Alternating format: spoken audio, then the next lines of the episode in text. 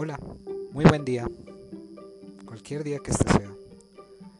Puede ser un día bueno, puede ser un día malo, puede ser un día agradable, puede ser un día eh, que tiene o que tenga muchas dificultades, pero igual siempre hay que tener ganas de vivir, de sentir, de forjar una nueva un nuevo pensamiento en estos tiempos de pandemia donde nos está, o, es una lección que nos está dando para poder comprender nuestras debilidades, nuestras falencias, cómo somos como seres humanos.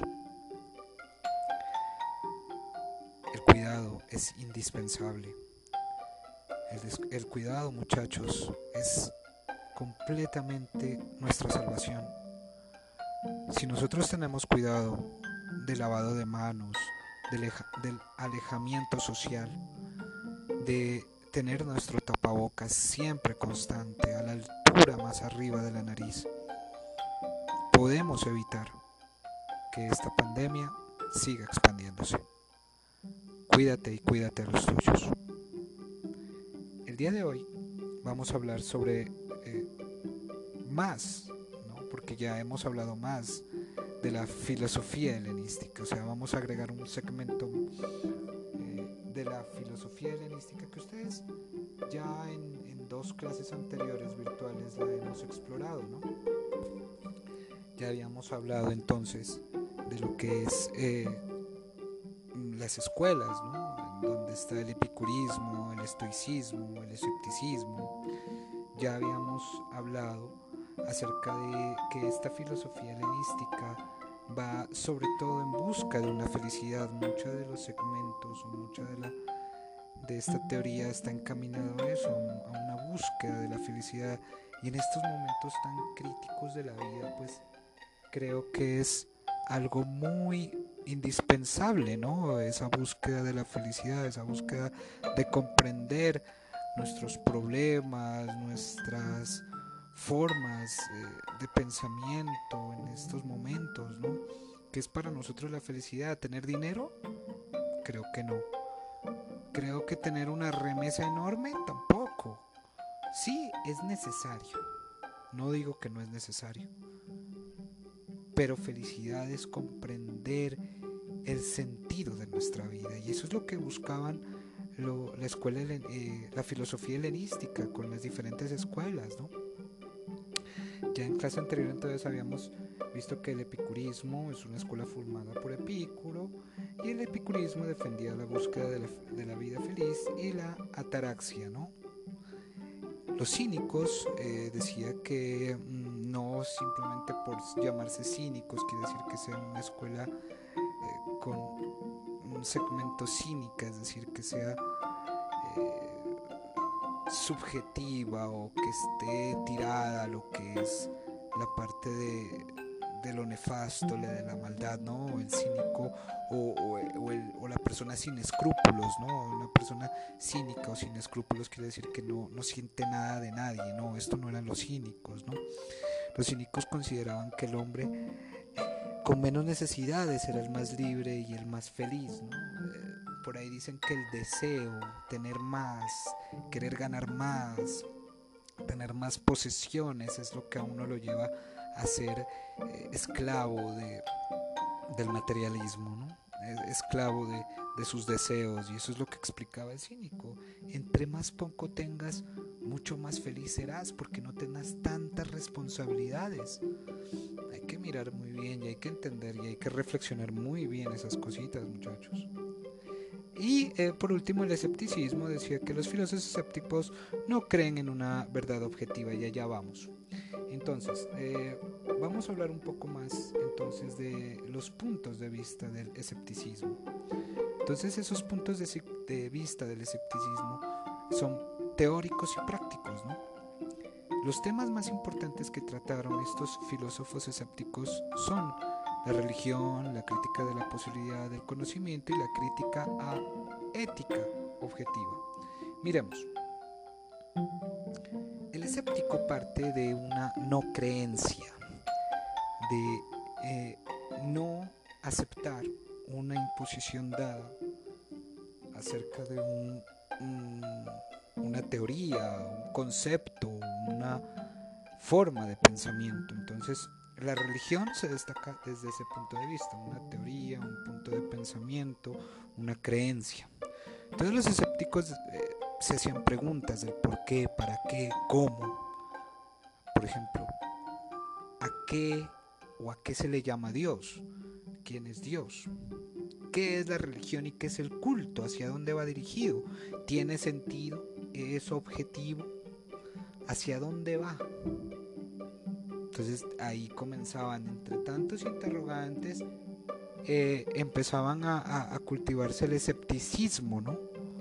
Entonces eh, desde ahí se podía formular estos conceptos de escepticismo. ¿Listo? Entonces, eh, pasemos al, próximo tema, que sería la crítica a la posibilidad del conocimiento dentro del escepticismo. ¿no? Entonces, criticar el conocimiento, cómo podemos llegar a un conocimiento más fiable, más verdadero, un conocimiento que de verdad tenga nociones. Por ejemplo, hoy que estamos viviendo con el, conviviendo con el SARS-2, eh, COP2, ¿no? con el SARS-CoV-2, con el COVID, la enfermedad como tal, el COVID-19, ¿no? Entonces, criticar el conocimiento de entender cómo puede llegarse a una vacuna. Muchos dicen que ya la vacuna está en 2, 3, 4, 5 meses, como les había dicho anteriormente, esto demora. No es porque ahorita ya, por ejemplo, el laboratorio de, de Moderna, perdón, en Estados Unidos, ya dicen que en octubre es lo más fiable. Bueno, puede ser. Puede ser. Pero para que esa vacuna llegue hasta acá, hasta Colombia, por ejemplo, tardaría un, poco de tiempo, ¿verdad? Tardaría un, tiempo prudente para llegar. Y además no sabemos los efectos colaterales. Muchos eh, en algunos informes dicen que no, que no tiene efectos colaterales, pero esto tiene que eh, hacerse un estudio de mínimo unos 12 a, a 15 meses para saber si existe o no efectos colaterales. Entonces, criticar la posibilidad de, alcanzar ese conocimiento de la vacuna era una parte del escepticismo.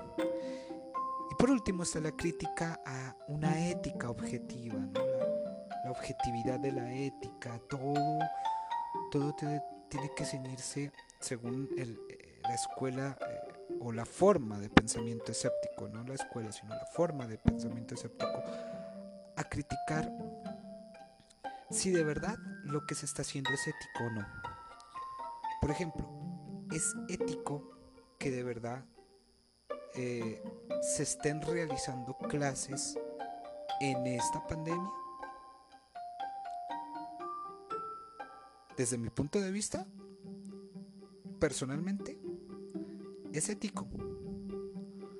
Porque tu docente debe darte el conocimiento, debe aportar a tu conocimiento, debe formar en tu conocimiento y más sobre todo en estas épocas de pandemia que son eh, difíciles. ¿Es ético que tu docente no te dé tus clases, no te dé la clase virtual, no te dé una formación eh, aproximada, simplemente te dé una guía de trabajo y no más? ¿Es ético?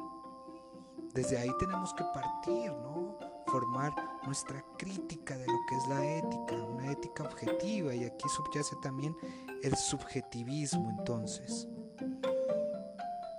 Dice que el subjetivismo considera que no podemos conocer con certeza ninguna verdad. Nada, dice el, escéptico, es verdadero. Cada quien tiene su verdad y su punto de vista. ¿Se han dado, ¿se han dado cuenta que todo el mundo tiene su verdad? Y siempre discutimos sobre temas a veces intrascendentes o trascendentes. En este punto trascendentes. Por ejemplo, pues, con el COVID. Muchos dicen, no, es que eso es mentira, eso no es verdad. Yo no he mirado la primera persona que se ha eh, infectado por esta enfermedad. El problema es cuando le llega, ¿no? El problema es cuando llega. Entonces, por ahí entonces también eh, no se acerca a la verdad cuando le toca. cuando, cuando de verdad experimenta el problema que estamos viviendo. Pero ahí es donde uno tiene que ser objetivo y claro, si está pasando esto y en el mundo hay más de 10 millones de contagios y aquí en Colombia ya vamos por cerca de los 300 mil, 2.800 creo que no estoy mal. Eh, perdón, 300 mil, 280 mil, perdón, qué pena. Aquí en Pasto es que estamos ya, eh, ya en los 3000. Imagínense. Entonces, ahí es donde miramos la verdad de frente y la comprendemos. Entonces, la certeza conlleva una experimentación. Dice que eh, eh, no podemos conocer con certeza ninguna verdad porque existen tanto,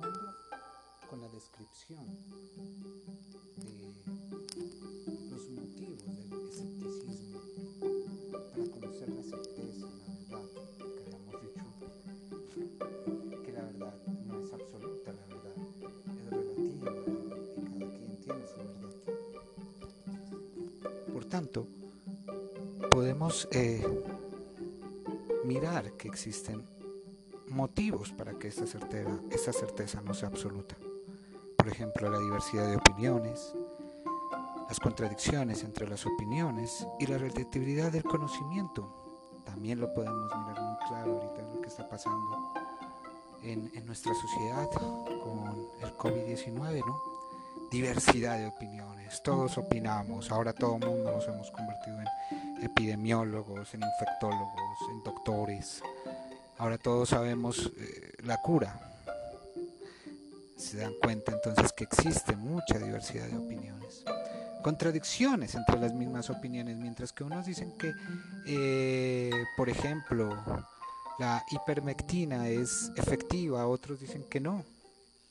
Bien, unos dicen que el aislamiento forzado es, eh, es excelente, otros dicen que no.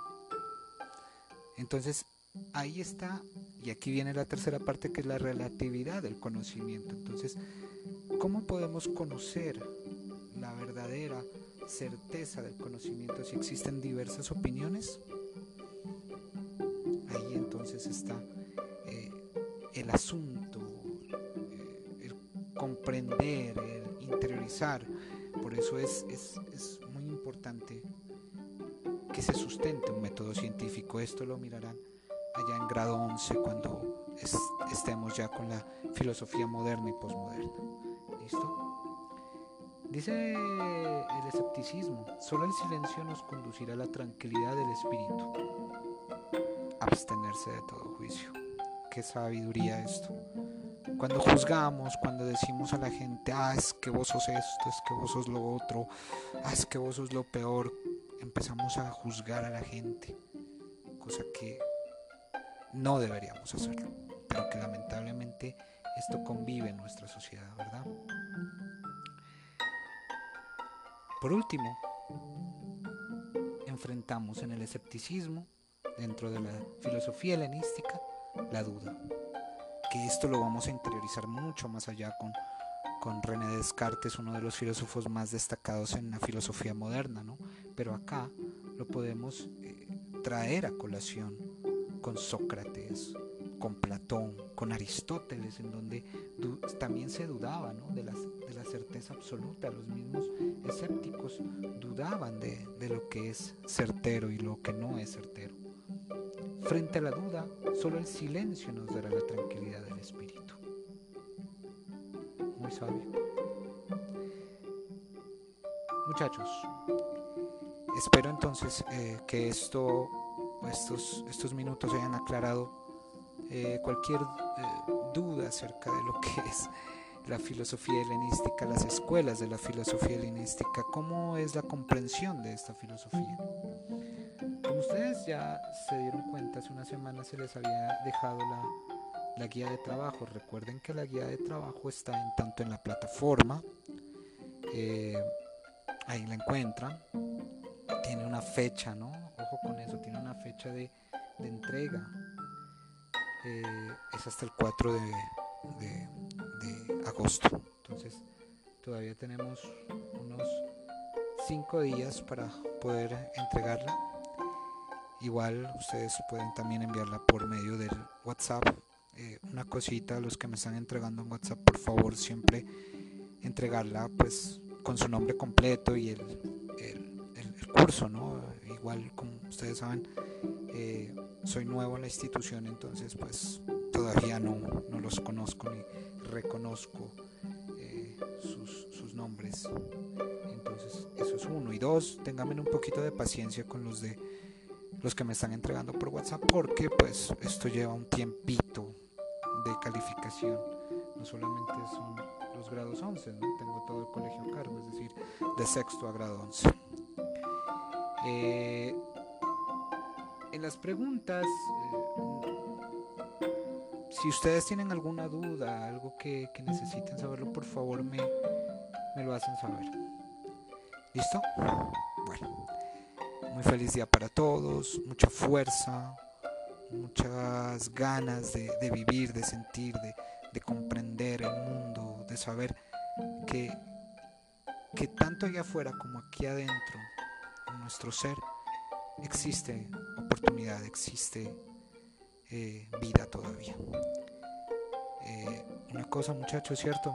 Este podcast llega a todas las plataformas, ¿no? Aquellos emprendedores que quieran hacer podcasts es muy fácil. Solo bajan una aplicación, por ejemplo, la, que ustedes quieren. Por ejemplo, yo uso la aplicación Anchor, como suena. A-N-C-H-O-R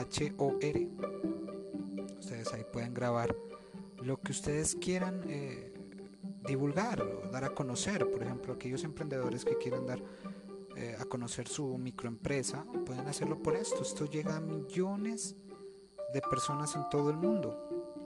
¿Ven? Entonces, quien quita de pronto, pues ahí puedan eh, conseguir un gancho de algún negocio o alguna venta, alguna que puedan realizar, ¿no? Alguna compra que les puedan realizar.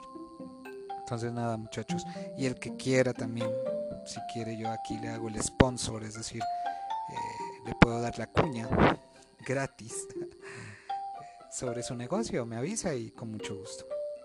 Un abrazo para todos y feliz día.